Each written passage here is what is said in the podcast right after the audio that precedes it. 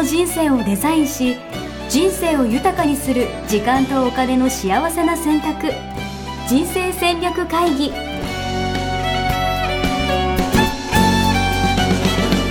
の番組は将来の仕事やお金人生にもやもやと不安を抱えている皆さんに元資産運用のプロキャリアとお金の戦略を同時に考える人生デザインコンサルタントの高頃もさあやが過去5年間延べ1700人の人生を望む形で豊かにしてきたメソッドを時間とお金の選択という切り口からお伝えしてまいります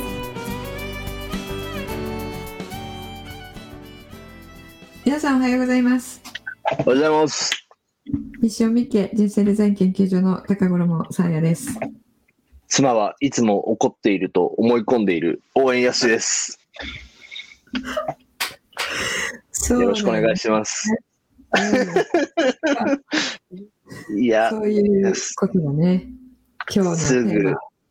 すぐ怒ると、まあ思い込んでますね、完全に。ということで今日のテーマは、はい、うん。いいですか？早速、はい。この流れで。はい。はい、あなたは思い込みの外し方を知ってる、知らないということで、うん。はやっぱ思い込んでることはそれぞれありますからね。うん。それを今日はちょっとどんどん外していこうというですね、うんエクサイティングな回でございます。はい。あの、これも、えっと、先週お伝えした、えー認知の歪みの一つだったりするんですけれども、うんうんうん。あの、私たちは生きてくる過程でいろいろな思い込みっていうのを持っているんですよね。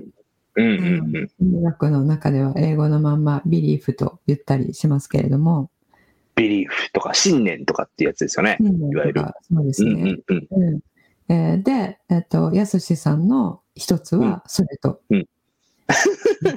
思い込みなのかな。でもすぐ怒る、すぐ怒るからなって確かに決めつけちゃってるなって今思って。うんうんうん、そう。だから思い込みなのかな。思い込みっていう、合ってますかこれ。思い込みで。うん、まあ一つの思い込みの一つですよね。はい。はい。うんうんうん、この人はこういう人だなっていうの思い込みですよね。うんうん。確かに確かに確かに。うんうん、で例えばあの、えー自分の知り合いであの人は、あのいつも、えー文学的な、えー表現をするんですよとか歌が上手いんですよとか、うんうんうんそういう人だと理系だったっていうことを聞いてびっくりするとかね。うーん。確かに確かに確かに。うんあ、そんな一面あったんだ、みたいなね。うんうんうん。それはあの歌がうまいとか文学的とかっていう人は文系ですねっていう思い込みが入ってるってことですよね。うんうんうんうんうんうん。確か理に。系でも詩とか上手な人いるしうんうんうん詩を作るのね上手な人とか、歌が上手な人とかいるしね。うんうんうん。うんうんあと、なんかよく聞くやつで言うと、なんだろうな。ママだから何々できないみたいな。うんうん、役割ですね。ああ、役割、そうですね。父親はこうあるべきだみたいなやつもそういうことですよね。うん。うん、それもあのすごく、えー代表的な思い込みですよね。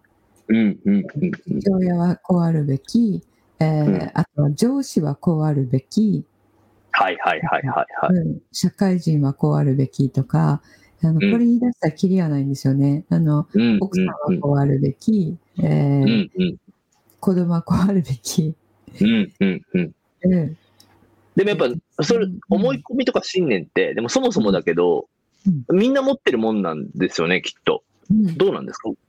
全員持ってますね。全員何かしら持ってるってことですよね。何かしら持ってる。で、気がつかないんですよね。はいはいはいはいはい。まあ、思い込んでるわけですもんね、だってね。思い込んでるから、そう、はいはいは疑う、疑う、疑うきっかけもないんですよね。い。うーん。なるほど。うん。不思議とも思っていないっていうことですよね。あ全然強いとも思わないですよね。うんうんうんうん。うん。いや、これ思い込みって、いや、そもそもだけど、うん悪いことなんですか？うん、あの悪いことか良いことかっていうとあの、うん外してない方が、えっと人生が楽に生きられるし、うん真実を見ることができる。ああ、なるほど。要は思い込みがあることによって、その真実がこう、うん見えてない状態になっちゃってるっていうことなのか。うん。うん。うーん。そのこの人はこういう人ですねって思い込みだったとしたらあの、うん。全然違う一面が持っていてもそれん。自分が思い込んでることによってその一面が目の前に展開されていたとしてもそれ気がつかないんですよね。なるほど、なるほど、なるほど、なるほど、なるほど。うん、で今までもその側面たくさん出していたはずなのに気がつかないで、えでうん。理系だと聞いて初めて、うん。え理系だったの？うんうんうんうんでそういえばなんかロジックにいつも計算使うし、えーうんうんらこの店の、えっと、回転率はいくつで みたいなよく言ってるなとかはいはいはいはいはあのそういえばなんか物理の法則とか言ってるなとか、あのうん。そういうのを思い出すけれどもその時そのうん時は、あのその情報を拾えてないんですよね。い。うん。でう、んあれですか、しかも思い込みがない方が、うん今、楽楽に生きれるとおっしゃってましたっけ？うんうん、あ、そうなんだ。役割に付随してる思い込みですよね。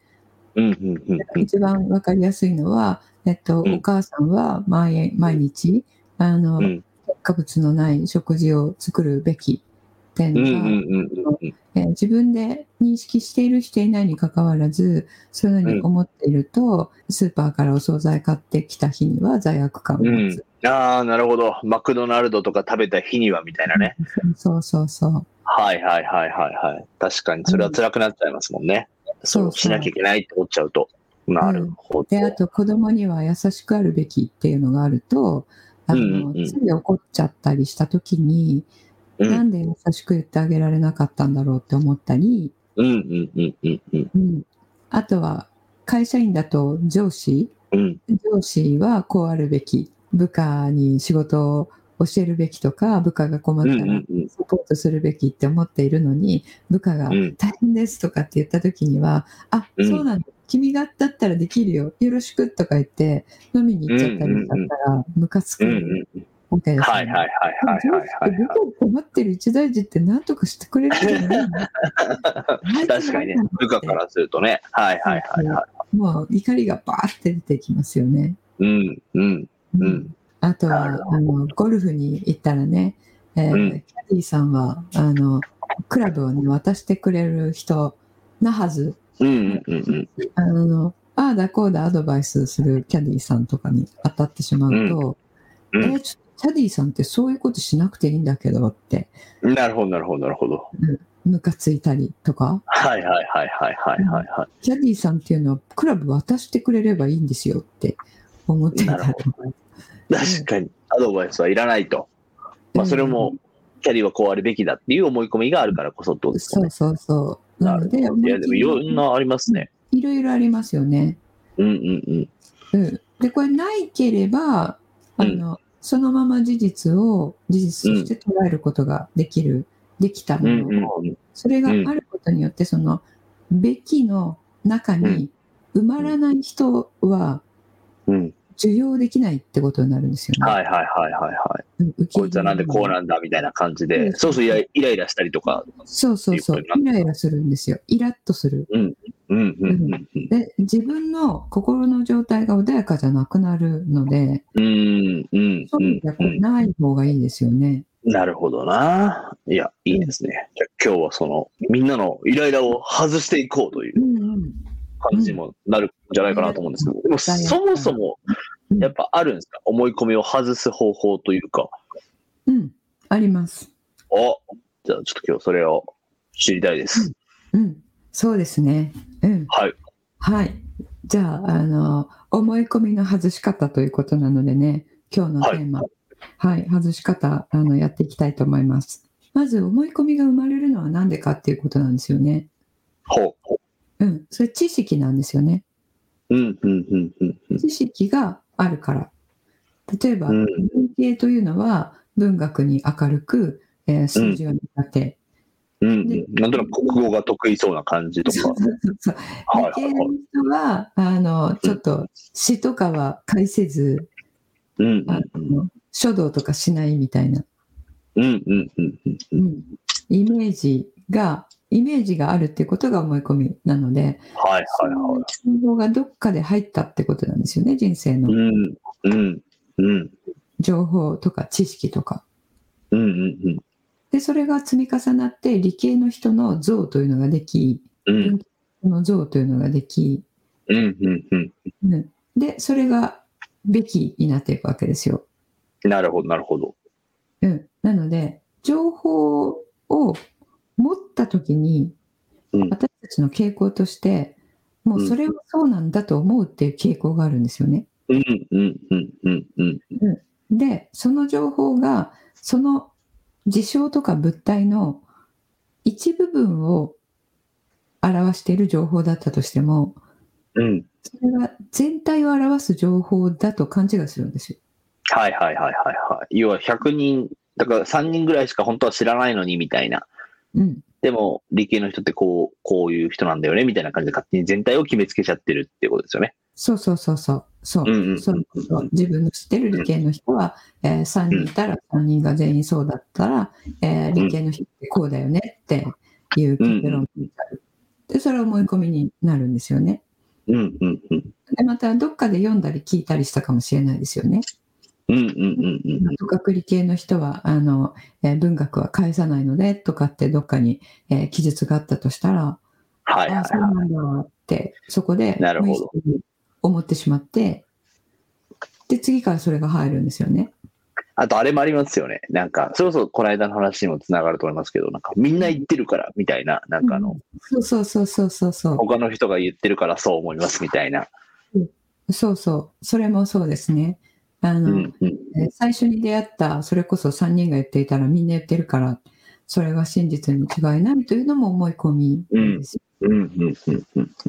なので、何か情報を受け取ったときに普段からですね、それはその一部を言ってるだけなんだっていうことを認識するっていうこと。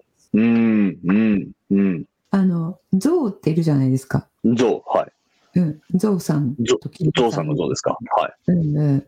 象さんって、あの、えー大きいじゃないですか。大きいですね。はうん。で、アリ、アリさんから見たら、い。うん。あの、アリの視界には、象さんを目の前にしたら、あの、うん巨大な皮膚しか見えないわけですよね。うんうんうんうんうんでそれを見たアリさんに、これが象ですよって言ったら、象っていうのは、あのうん、なんか、硬い、硬い岩みたいな。はいはいはいはいはで、これが象だと入るわけですよね。全体像は見えてないわけですもんね。そうそうそう。で、うん前から見た人は、あの、象とまあ同じぐらいの、えー大きさの人で、象を前から見たら、鼻が長いやつうんうんうん。っていうふうに思いますよね。うんうんうん。うん。で、後ろから見た人は、尻尾がちっちゃいやつ、お尻に対して尻尾がちっちゃい動物ってうんかうんうんもしれないですよね。うんうんうん。うん。で、それは、あの、全部一部なんですよね。うんうんうん。で、奴隷としても象の全体を語ってない。うんうんうん。じゃあ、鼻が長いっていう情報を持った人は、鼻が長いということから、体は、あの、その鼻に、えっ、と、比例して大きい体なのかなって思う人もいるかもしれないし、鼻が大きくて、えっと、うん。体はそれに比べてすごいちっちゃいって、えーそういう動物を、あの、こう、思い描くかもしれないし、情報自体も一部の情報で、それを受け取った時の自分の、えーするイメージっていうのは、自分が過去に持った情報しか、あの、うん。参照するものがないので、確かに。うん、過去に鼻がでかいやつはこうっていうのが入っていたら、えーゾウさん前から見た人は鼻がでかいから、こういうやつだっていうふうに思うってことなんですよね。これ、過去の、えっと知識との関連付けって全然関連ないのに、勝手に自分が関連付けちゃうっていう、えー現象なんですけども、なるほどな。その一部の情報は、知ってる情報は間違えてなくても、うん。もうそれが全部だと思ってしまうってことですね、みんながね。そうう、んそううん、そう。なので、えーステップ1は、あの、うん自分が持っている情報が全部と思わないこと。なるほど。そもそも一部しか知らないよっていう。そうそうそう。そう。うんうんうん。それ謙虚になるっていうことと同じなんですけれどもね。確かに。自分は分かってるよって思い込んでたらね。そうそうそうそう。それ、それなんですよね。うんうんうん。うん。で、ちょっと話ずれるかもしれないんですけど、これから日本経済はダメになるよねって言ってる人たちが、投資してる人たちの中で日本の、えっと、株とか債券全部外して、全部外国のものを買ってる人たちっているんですよ。はいはいはいはいはい。なぜかというと、うん日本はこれから人口が減っていくから、うん。日本の経済はこれから先細りだよねっていうのがうんうんうん。言うんですけど、うん。なんとなく聞いたことがあります。でしょ？あのん。よく言われる、でもそれ日本経済の見通しを立てる上でのたった何百とある項目の中、たった一つなんですよ。あ、その人口統計みたいな、その根拠がっていう。はいはいはいはいはそれは確かに真実なんだけれども、たった一つですよね。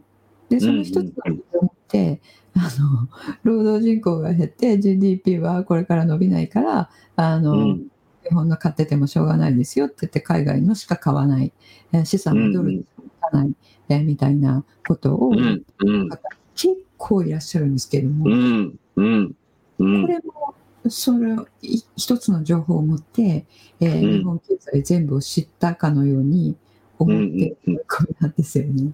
なるほどね。要は人口が減っていくイコール経済がこう減っていくという、要はその思い込みがイコールとして成り立ってるってことですもんね。その人にとっては。そうです、そうです、そうです。うんうんうん。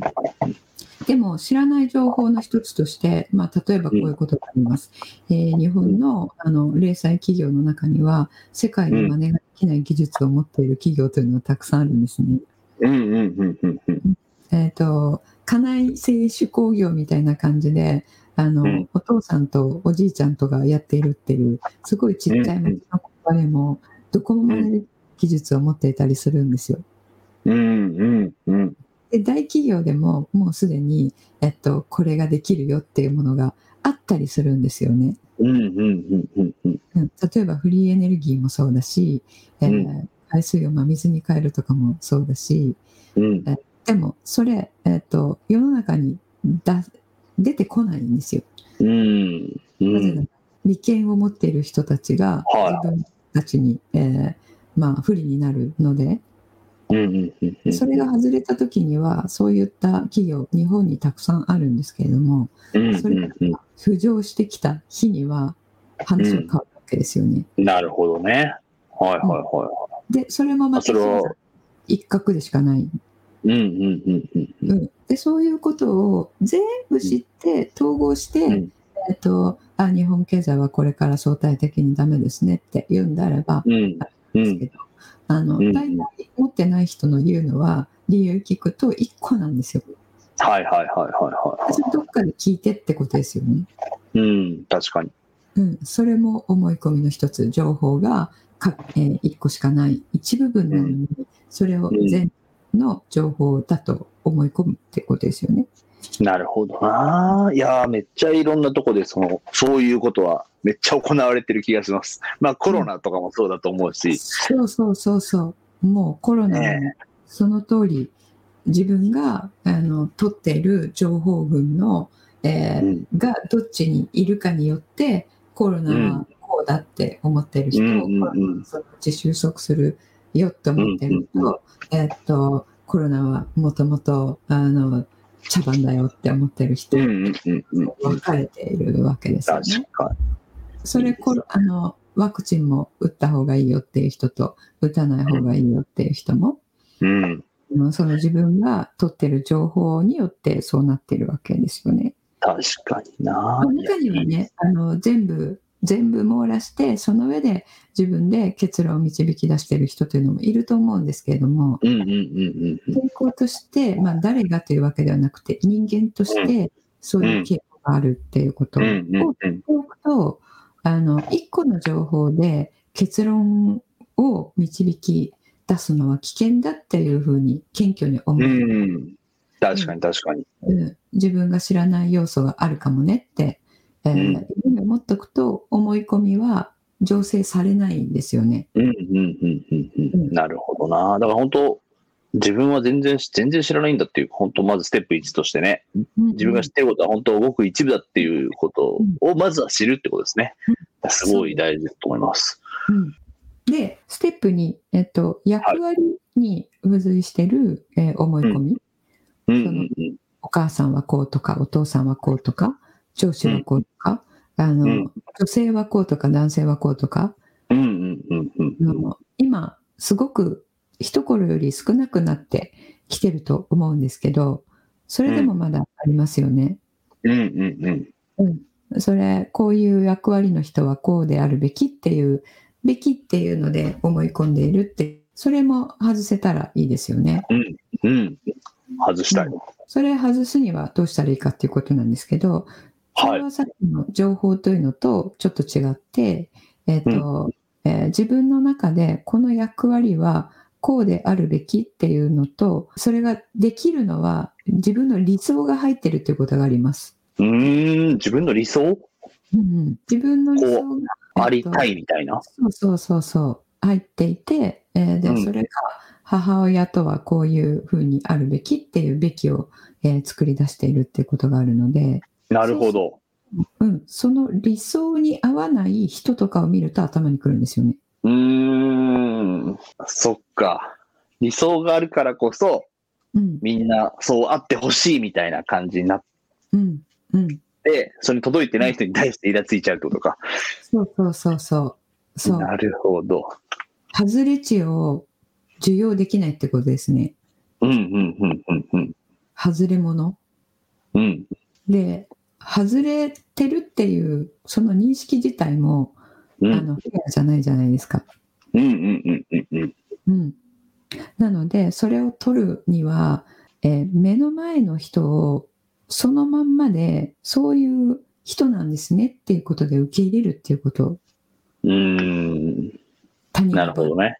はい、はい、はい、はで、それができたら、自分がそれを、自分が持っている、えー理想から逸脱して、したことを自分がやってしまったときに、えーうん落ち込んだりするわけなんですけれども、い。うん、で他人が、この人はそういう人なんですねってえーいうことが、えっ、と、許容できれば、自分のその面も許容できるんですよね。ああ、そういうことか。他人を許容できないっていうことは自分自身も許容できないっていううんことにもなるんですね。うんなるほど。理想と比べないみたいな話なのかな？そうです、そうです、そうです、そうです。うーん。必ずそれが起こってる。誰かの言語が頭に来てるって確かにな。いや、至るところでそれありそうだな。そう、そう、至るところで起こってるんですよね。いや、しかもなんか、それこそ、まあテレビとか、もう SNS とかもそうだけど、じゃあ、わかんないけど、いいお母さん像をやっているような投稿とかを見たら、うん、え、こっちの方がいいよねとか思っちゃうじゃないですか。そうそう、自分はやってないなっていうね。そう。うんうんうんうんうん。それ自分で自分のことを評価してる。他人も評価してるし、自分も評価してるんですよね。うんうんうんうんう。うんんで、その評価軸が、あの、この理想が評価軸になっているので、うんうんうんうん。それも思い込みですうよね。ん。確かに。確かに。それ、だから、何でもありっていう、今はね、あの、女性なんだけど、えー男性として生きるっていうのも受け入れられてるじゃないですか。うんうんうんうんうん。うん男性だけど、女性として生きるとかも受け入れられ始めてる。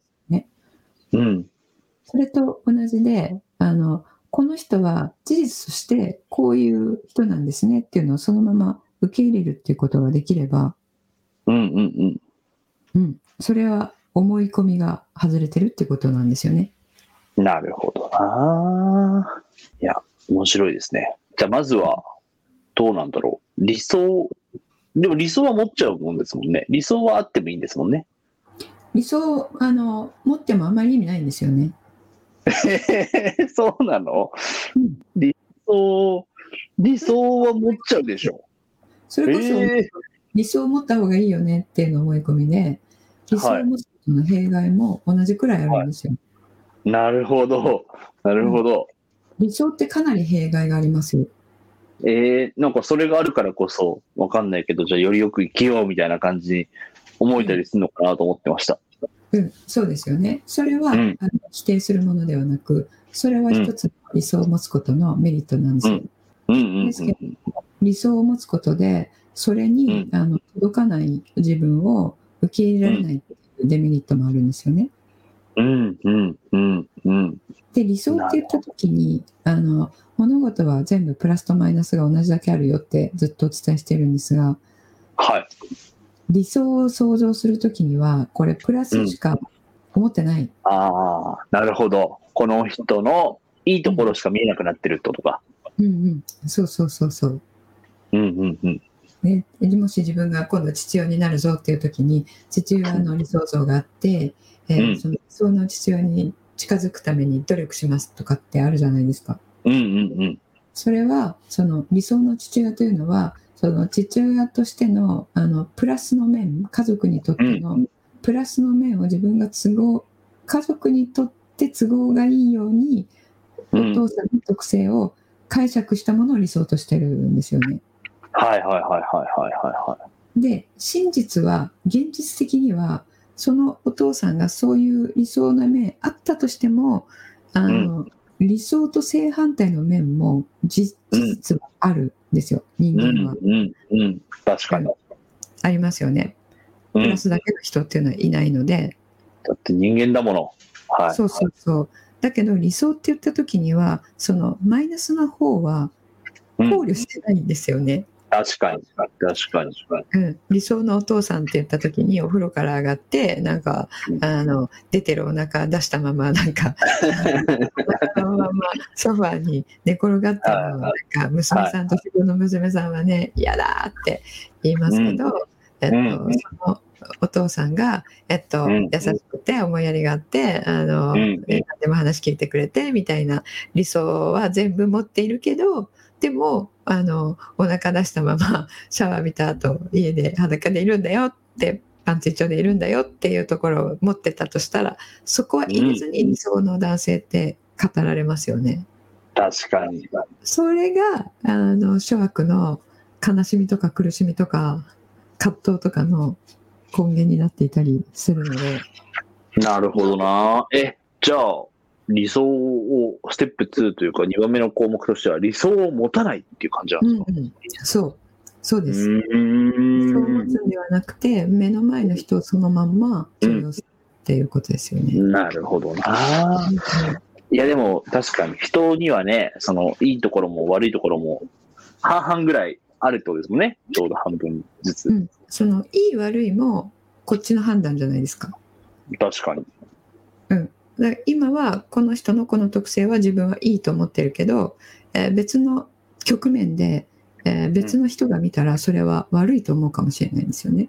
確かに、確かに、確かに。そうだからいい悪いっていうのも事実は全然ないんですよ。うん、こっちの、要はそれ、まあ、それも思い込みってことですもんね。そうそれも思い込み 難しいな。もう何でも、何でもすぐ思い込み出てきますね、今日。そうそうなんです。だからそれを、あの、まあ、それをするのが私たち人間なんで、えっ、と、知らないうちに無意識にしちゃうのが人間なんで、何かこう特性があったら、それは、えー良いのでもなく悪いのでもなく、どっちでもない、ただの特性ですよ、として、えっと、うん認識するっていうこと。うん、うん、うん。うん。出来事も、どっちでもない、ただの出来事として認識する。うん、うん、で、それをいいとか悪いとか、あの、この意味付けしてるのは自分だってことですね。うん、うん、うん。うん、でその意味付けが思い込みから作られるのでうん、それをまずこれからの人生で作らないっていうところから始める。うん。なるほど。うん、いや、毎日それが生み出されてるわけですもんね。そうそうそうそううん。だから今まで過去に持ったものはあの、えー徐々にこうやっていくとして、えうんー、解凍していくとして溶かしていくとして、うんうんえーうんこれから持つものを、えー少なくとも思い込まないように。うん、うん、うん。していくと過去に持った思い込みも気がつくんですよ。あこれ思い込みなるほど。はい、はい、はい。うんこれねあの訓練なので、えっとうん今の新しい思い込みを作らないようになっていければ過去のもの、あの取れていくのでそうするとね許せなかった人とかも許せたりするんですよね。ええそうなんだ。え、じゃあ、うんな、多分もうすでにたくさんの思い込みがね、我々にあると思うんですよね。うんだからそれも無理してこう全部をこう解除しなきゃ、外さなきゃとかってするんじゃなくて、じゃあまずはこれから新しい思い込みをまあなるだけ持たないようにしていくっていうことをしているとうん、そっか、過去のやつもちょっとずつそれに気づけてくるってことか。そうそうそうう。ん。であとは、イラッとした時とかに気づくチャンスなので、はいはいはいはいはい。頭に来るって、その人を批判して終わってたら、あのうん。気づくチャンスだったのに、みすみす逃しちゃうんですよね。うんうんうんうんうん。イラってしてるってことは、その自分の思い込みから外れてることを示した人がいるとイラッとする。うんうんうん。全部が全部じゃないですけどね。うんそれが原因にあるので、あ、でも今、イラッとしたってことは、なんか、あの、この、この役割の人はこうであるべきっていう思い込みがあるのかもって思った、思ってもらったとしたら、あ、うん思ってたって気づくことができて、え、じゃあ、うん私の今のイラっていうのは、その人のせいではなくて、私の認知のせいですってことになるんですね。うんうんうんうん認知のせいというか、認知が生み出した怒りですね。なので、認知が真実に近づけば怒りは消えるってことになるんですよね。うんうんうんうんうん。なるほどな。いや、面白いですね。なんか、いろんなことがたくさんありそうで。うん。まあ、これもね、あの、いろいろ話すと、とてもいろいろ出てきますが、はい。は、はい。あのどうやってに、えー思い込みを外すか、うんうんうん。うん2つステップお伝えしました。ありがとうございます。いや、でもすごい大切な観点だったなと思いますね。みんなあるでしょ、これは。みんなある。はい。気づいた時にね、すごい衝撃なんですよね。うんうんうんうんうん。こんな風に思ってたんだなっていうのをね。で、一つずつ外されていくと、ひ一つずつ楽になっていくので、生きるのうんうんうん。がしんどいなっていう方は、結構こう思い込み持っちゃってる可能性が高いと思うので、ぜひね、うんうんうん。やっていただきたいと思いますね。いいですね。ありがとうございます。うんおい。ということで、じゃあ本日はこの辺でということなんですけど、何かありますか？告知的な。あ、えーっとですね、7月からはい。また、えー次期の JDS の、えー入門講座を開催、ぼちぼちしたいなと思っていますので、おうん。お、あれですか？次何期ぐらいなんですか？次10 12期、12期。おーすごいですね。うん。前回はね、その入門講座もたくさんの人が参加してくださって、そうですね。はい。うんもう最後、私の周りで JDS 入れなかったんですよ、みたいな人もやっぱいらっしゃったんですよ。あ、本当ですか？はい。そう。うんまあタイミングとかね、てすぐ定員埋まっちゃってみたいなところもあると思うんで、うん。うんぜひ、今回はすぐアクションして申し込んでいただけるといいのかなと思います。体験講座みたいな感じなんですもんね。そうですね。入門体験講座。うんうんうんうんうん。そこでね、あの、体験して入りたいっていう方に、えーご案内を差し上げているので、うんうんうん。まずいいですねそこにいただいてっていうことですね。で、あの、来ましたねご案内は、はい、えっ、と、このポッドキャストでもご案内始めたらご案内しますし、えっ、と、コーチングメール取っといていただければ、そちらにいち早く、あの、出します。なるほど。はい。でもさすがにあれじゃないですか。もうこの、ここまでこの話聞いてコーチングメール登録してない人はいないんじゃないですか、やっぱり。いや、あの、意外と 結構落としてるんですよね。嘘。みんな、もしかして。聞いてるけど、うん、はいあの、撮ってないとか、あの、YouTube は聞いてるけど撮ってないとか、はうんええうんあの、あのコーチングメールを読んでないんですか？まさか。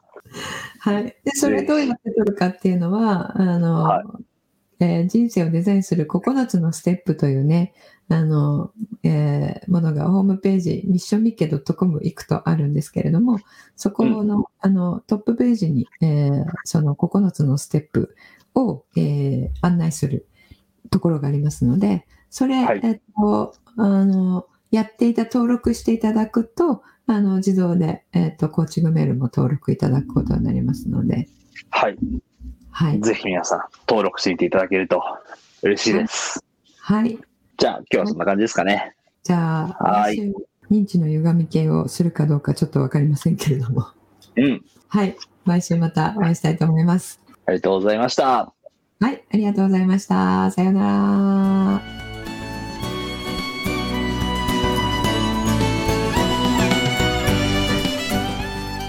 サイン構築学校では通年募集を開始しました。1日入門講座説明会。こちらにご参加いただくと、えー、学校でどのような授業を受けることができるのか体験をすることができます。